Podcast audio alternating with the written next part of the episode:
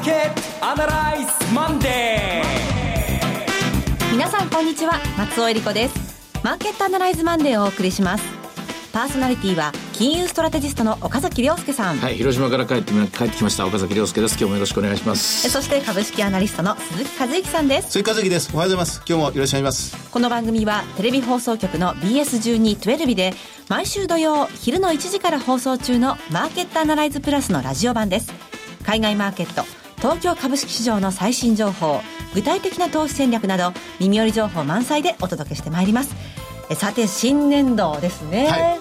4月今日は3日でございますが、はい、4月の1日土曜日に私たち広島セミナーで広島に行ってまいりました。新年のキックオフは広島でなんとなんとですね会場が溢れてしまいました、あそうですか、広島の方々本当すいませんでした、はい、もうあの次回はもうちょっと広いところに行きます。倍ぐらいの広い会場で、はい、あの金曜日土曜日日曜日とそのプロ野球の開幕戦がそうですね。広島東洋カープが阪神タイガースとそう本拠地で広島に激突するという、はい、両方ともファンが熱いことで知られてますが。しかもね我々ですねきつかったのはですねえー、っと1日の我々のセミナーは1時キックオフ。はい。え野球は2時キックオフというプレイボールで。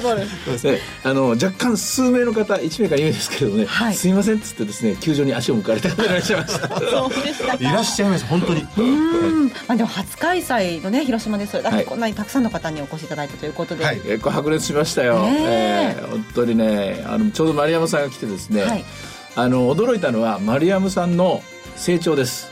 うん、すっごくよく分かってる。あの丸山さんにクイズみたいなのいっぱい面白がって出したんですけど、ええ、スラスラ答えられましたね。さすがさすがですよ。滑らかに、ね、スムーズに3時間あっという間に流れましたね。本当にやっていて楽しかったですね。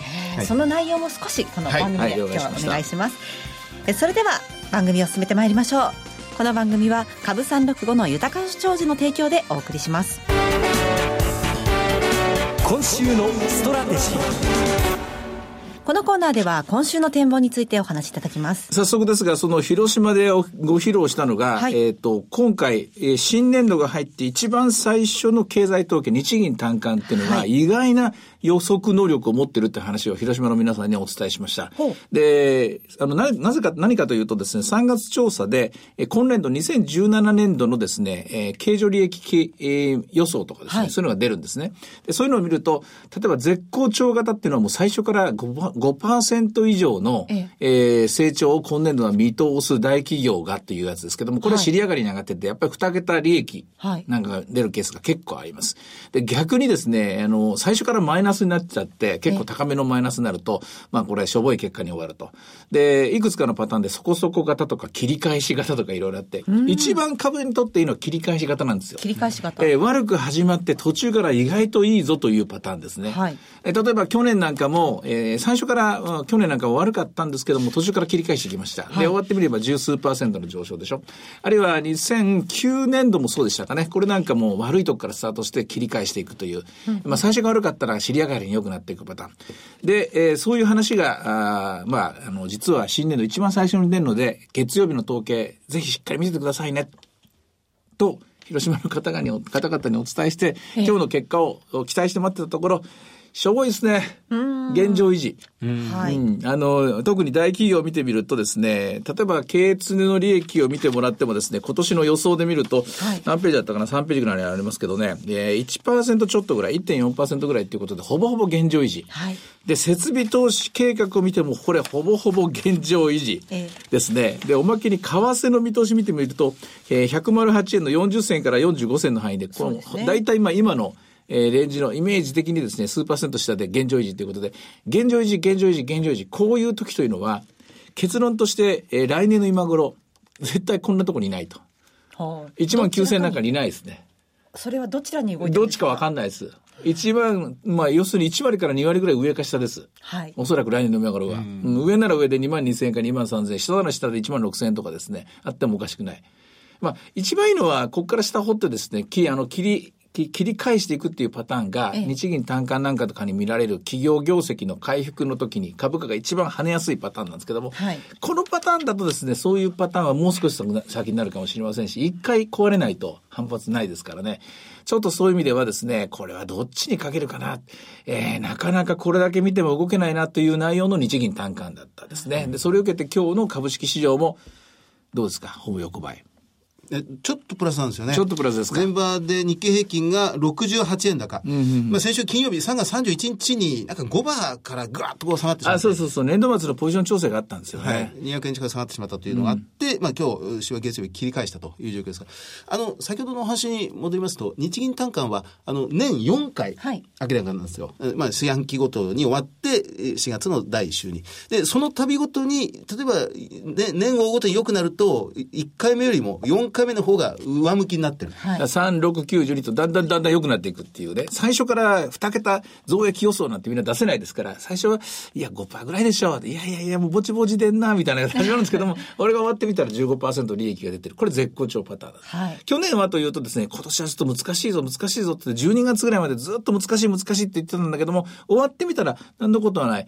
えー、7%ぐらい悪かったんですかね、はい、えー、数字で見るとね。だからそんなに悪くなかったということで株価の方はぐっと切り返すという、こういうパターンだったんですね。あの、ま、そこそこ型っていうのは2007年とか2015年、うんはい、2回分ぐらいを岡崎さん分類してましたよね。サブプライムローンの年と、そう、原油価格が急落した2015年っていう。で、良かった年っていうのは、これはたくさんあって、2010年、2013年、まあ、アベノミクスの年ですよね。こういう時はすごく良かった。もう、もう上り調子に4回分が年を通じて、どんどんどんどん知り上が良くなっていくと。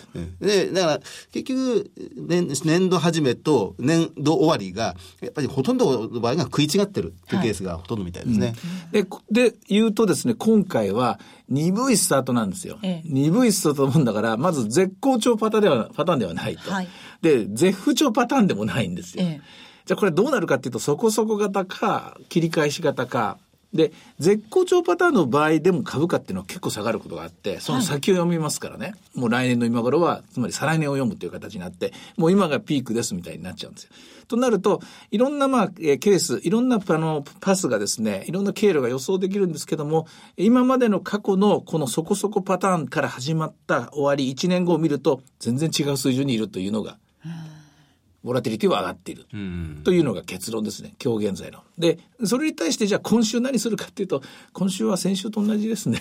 先週と同じって言いますか、先週の裏返しで、えー、先週の金曜日の日経平均株価がえらく安く終わっておりましたから、今週は日経平均株価はおそらく ETF なんかに支えられてですね、日銀の買いに支えられて、少し浮上してくるかなと。で、アメリカの株はっていうと下げしぶりましたからね、うん、もう一回下テストしていくんじゃないですかね。えー、果たして本当に、えー、トランプラリー、もう終わっちゃったのかっていう、その意味では、日本株は少し上を、えー、アメリカ株は少し下を狙う。一週間でいくとつまんないですけども、確実にそこで取っていくのが今週の戦略じゃないかなと思います。うん、この新年度ということでどうしてもこう切り替えのタイミングだと思うんですが、4月で見るとどうでしょうね？4月で見るとね、ええ、あの、この後やっぱりどんどん選挙が控えてるでしょ。はい、あの、特に今年の場合は、フランスですけれどもね、あちらをこう考えると、金融政策は簡単には動けないでしょうし、うんで、じゃあ日本はというとなんか華々しいことがあるかというとそうでないでしょう。はい。で、企業はというと新製品なんかっていうこう大きなものが出るかというとそれもなさそうだし、むしろ東芝問題なんかまだくすぶってますからね。はい。これはね、下手にはまだ動けないですよ。うん、下手には動けない。あの、せいぜいみんなこう野球を見て一喜一憂とかですね。えー、それこそあの桜を見に行ってですね、なんとなく気分よく終わったとかですね、あの気がつけばもうゴールデンウィークっていうそんなパターンになりますね。このままで野球を見て、まさかまあ野球のことだけ考えると、すごく楽しい人生なんですけどね。そうもいかない。あの、この、為替、日銀単価に少し戻っていいですか、はい、この為替前提がこれ、今回108円40銭ぐらいなんですよ。4045ぐらいですね。若干、今の実勢レートから見ると、わずかですが、円高方向で見てるということになるんですよね。いや、これはもう日本企業のね、本当経営者っていうのは慎重なものですから、大体まあ2、3%安いところ、2、3%ぐらいのクッションをつけて、少々の円高でもちゃんとこの計画出るぞと、つまり現状維持はできるぞという、そのまあ、一つのメッセージだと思います。ただ、逆にこの8円の40、100、108の40ぐらいを切ってくると、これはガクッと膝をつくかもしれない。ここが一つ目のリスクファクター、ポイントとして覚えてた方がいいところだと思いますね。うん、今日の前場を見てみますと、えっ、ー、と、ドル円は111円32銭から33銭というところなんですけれども、今週どうでしょうね？今週に関して言うと、まあ、アメリカからのですね、はい、えー、と FRB、政府交換発言っていうのは出るかもしれませんが、大きな動きは週末までないと思います。はい、週末までっていうのは雇用統計。で、雇用統計でまたこれ完全雇用が確認されて、そして賃金上昇率が伸びてくるのが見えてくると、やはり利上げっていうのはまだまだしなきゃいけないなと。利上げのペースが続くんだなという見通しになる。そうすると金利が少し上がってくる。そうするとドル円は12円13円というふうに動いてくると。しかし、まあ、大きく動くことはここでないと思いますね。えー、一気にこれで、それこそ質あの、賃金上昇率が3.5になっていくことも考えにくいですからね。はい、そうであると、えー、長期金利の水準がアメリカ2.6を超えてくることはないでしょうから、うん、そうするとドル円が115円超えてくることも一気にはないと思います。かねてから言われていたレパトリ減税がどうなのかっていうのも、大体今月末ぐらいなんでしょうかね。あれはね、一回忘れて一からやった方がいいと思いますね。えー、政策の進捗が相当遅れそうですね。遅れると見た方、見見て相場を、相場の組み立てを考えた方がよくて、はい、で、また振り出しに戻った少なくとも政策に関してはと、はい、ただ、振り出しに戻ったんですが、これは決して悪いことではなくて、ええ。ー、広島のセミナーでもお話したんですけれども、トランプ大統領っていうのが暴君にはなれないと。独裁者にはなれない。帝王にも皇帝にはなれない。ちゃんとアメリカは三権分立が働いていて、チェックバランスが効いてるんだと。これは逆に、えの、長い目で見たときには着実な道を行ってくれて、そして株式市場に関して言うと、急スピードで高速道路を突っ走ってぶ、あの、どっかに大事故になっちゃうみたいなことはないと。はあ、というストーリーを描いた方がいいと思いますね。はい。では、思ってたよりも、この、もっとこう、堅調な動きを。堅調なマイルドで。あと、まあ、えっ、ー、と、米中首脳会談ですか。ええ、ここで、また、あの、より歩み寄りが見えてくるようになれば、はい、よりこれは長期的にはいい話だと思いますね。今週、こんまあ、ここの後ですよね、はい、これ、一番大きな目玉になってますね、米中首脳会談。はい、えさて、では、株365の動きを見ておきましょうか。今日はスタートが割と高めに始まりました、1万9000円、飛んで37円、42円まで上がった後、下をテスト、927円まで、現状は1万8984円。えー、下値のもみ、下値といいますか、まあ、狭い範囲のもみ合いなんですが、日経平均株価っていうのは、だいたいまあ200円から300円ぐらい動くのが普通ですから、はい、ですから今週はまたこの、そうですね、200円から300円ぐらいを確実に積み取るみたいな、うん、そういう手堅い戦略が成功するんじゃないかなと思います。はいその他指標どうでしょうね。はい、あの、まあ、現物指数、日経平均はプラス68円。はい、えー、まあ、小型株、東証2部はプラスですが、マザーズ、ジャサクは、ここはマイナスです。そしてリートなんかがまだね、手駒前動きをしているのが、やはり新年度に入ってもお金が動きにくいんだなということの一つの表れかなと思います。えー、ドル円ですね、111円の3233というところですから、こちらもまだ報告感が見えません。はい。えさて、いろいろ展望していただきました。今週末には土曜日午後1時から放送しているマーケットアナライズプラスもぜひご覧ください。また、Facebook でも随時分析レポートします。以上、今週のストラテジーでした。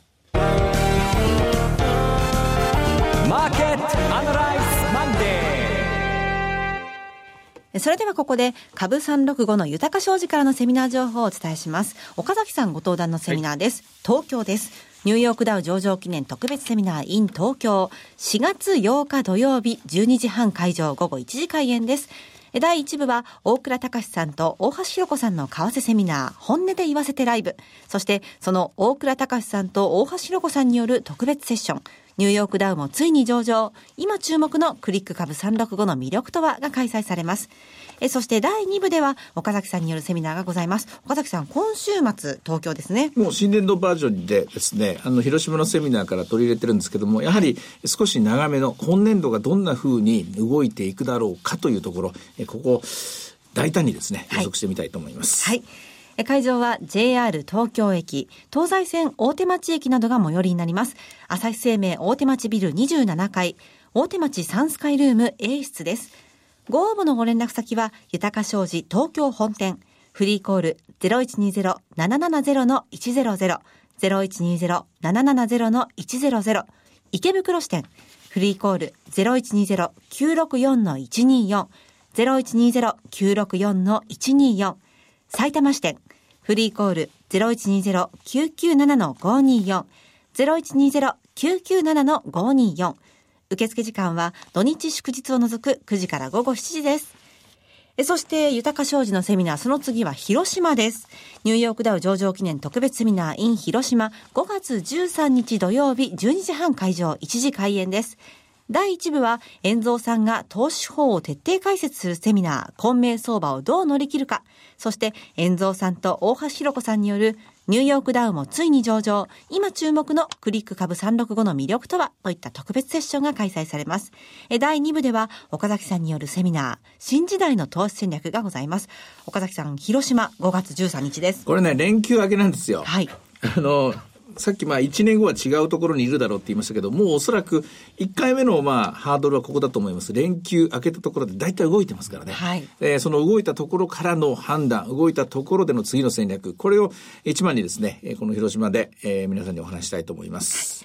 会場は広島市中区平和大通り沿いにあります TKP 広島平和大通りカンファレンスセンターホール 3A です。ご応募は4月5日より受けたまわります。えー、4月5日に開店オープンとなります、豊か商事広島支店、フリーコール0120-169-734、0120-169-734です。えー、受付時間は4月5日以降の土日祝日を除く9時から午後7時です。えー、広島支店、あさって4月5日オープンということで。いや、楽しみですね。はい。もう、これみんな張り切ってると思いますからね。頑張ってください。はい。4月5日以降に、えー、こちらの方にお電話ください。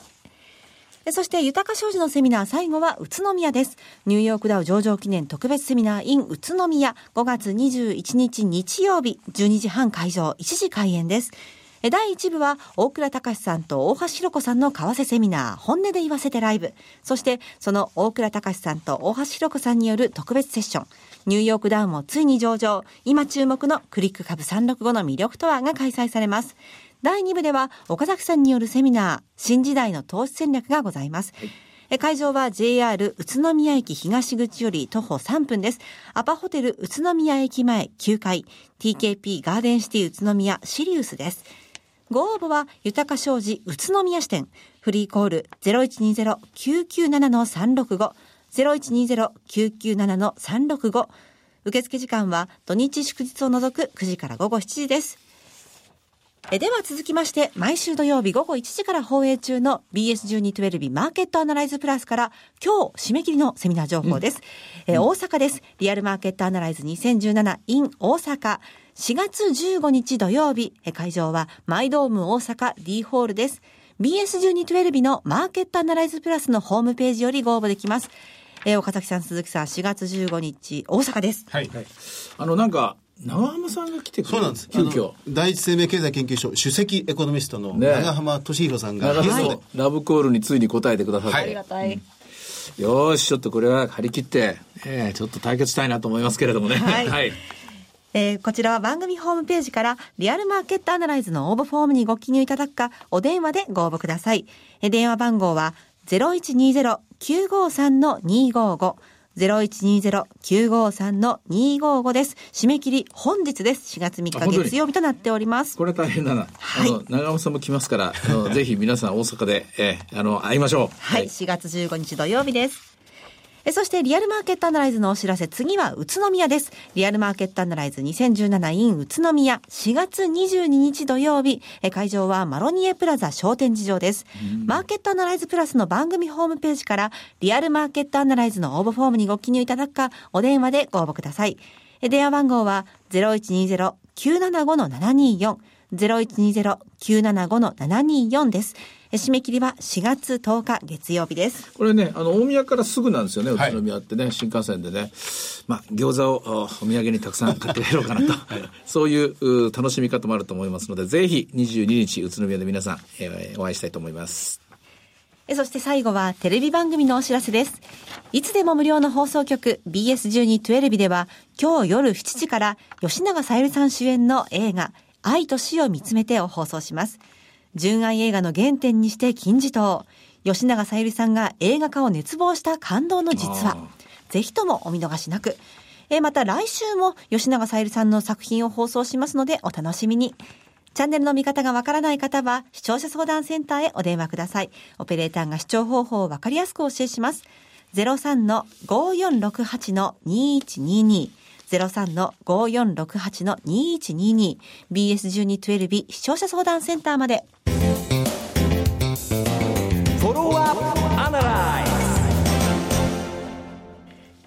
えー、このコーナーでは先週放送の BS1212 マーケットアナライズプラスについて振り返ります。あの、リソナ銀行チーフストラテジストの黒瀬小石さんにゲストでお越しいただいて、そのアメリカに出張で行っていらした、そのもう一番新しい生々しいお話を聞かせていただきましたね。面白いですね。ニューヨークとアトランタと。うん、で、えー、つくなり、あの、会う人、インタビューする人にみんな、あなたは民主党ですか？共和党ですか？って、そんなぶしつけな質問するって失礼な日本人だなと思われたと思うんだけども、しかしそれを聞いてからでないと話が進まない。なるほど、これが真理かと思いましたね。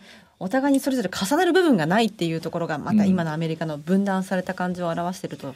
いうことでしたね。分断された状態だから、それこそやっぱりマーケットは困るのは均衡点がないっていうやつですね。はい、これが折り合いがつく多数決とかいろんな話し合いで交渉する中で、A はダメだけど、B もダメだけど、じゃあ A プラスあるいは B マイナスとかなんかそうやってですね、この辺が折り合いつく場所だっていうのが見つかるのが本来の政治なんですけども、うんはい、とにかく今01で動いちゃってますから、そうすると株式市場の方はこれ01で動くわけにいきませんからね、20%上がった後10%下がるなんてそんなもん勘弁してほしいとみんな思ってますからね。ねうん、だから、まあ動けない状態で小さい値幅がまだ続いてるということですね。あの、行政改革オフィスを、もうオバマ、あすみません、トランプ政権はホワイトハウスの中に作るということは言ってましたね。うん、このスピードでしょうね。えー、これの機動性というのがどれぐらい出てくるか。まあ、通常の今まで通りのやり方で議会を動かそうと思っても、これはのれんに腕を押していますか、なかなか手ごでも動かない連中が多いと。で、それで、それをこう、横から動かそうというのが、この行政改革チームなんでしょうけれども。うん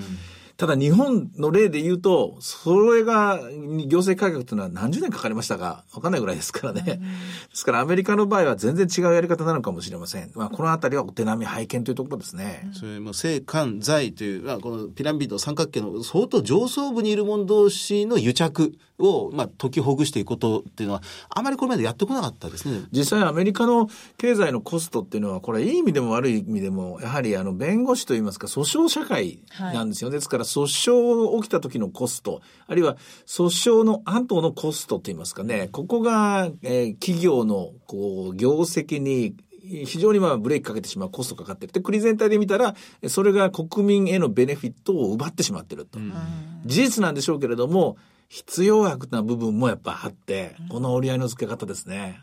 ね、そのあの議会議会の中に作られたホワイトハウスの中に作られたところあのいろいろ IT の方とかも入ってくるようですね。メンバーとして。なるほど、まあ、IT で買われるものがあって例えば AI でですねその訴訟を全部解決するとかですね、はい、なんかそういうことになってどんどんどんどん時間短縮だの、えー、コストセーブになっていってそしてそのベネフィットが国民に還元されるということになるとこのアメリカの実験は大成功だと思いますね、まあ、これだけ今支持率が下がっている中で、うん、次にどの手を打ってくるのかっていうのが、まあ、戦々恐々といったところなんでしょうそうですね。法案に出てくるその前段階のところでのせめぎ合いですね。そうですよね。ただアメリカの実際の統計をつぶさに見てる黒瀬さんの、まあ、観察によると、やはり12月ぐらいから少し低迷している貸し出しの方が伸びないということ、これをまあ継承され、なあの、鳴らしてましたよね。今の株式市場はこのあたりのところを反映してんだろうという見方でした。うん、えー、今週は7日に雇用統計が出ますけれども、うん、どうでしょうね。その前に ISM の統計も出ますけれども、全部これ期待値ベースなんですよね。はい、ですから雇用統計が本当にハードのデータになりますから、はい、やはり今年はなんといっても繰り返しますが FRB がどう動くかその前哨連セントミックスが第一手、まあ、目がですね今回の雇用統計における賃金上昇率になると思います。はい。さてマーケットアナライズマンデーそろそろお別れの時間です。ここまでのお話は岡崎亮介と関和之とそして松尾恵理子でお送りしました。それでは今日はこの辺で失礼いたします。さよなら。この番組は株三六五の豊か商事の提供でお送りしました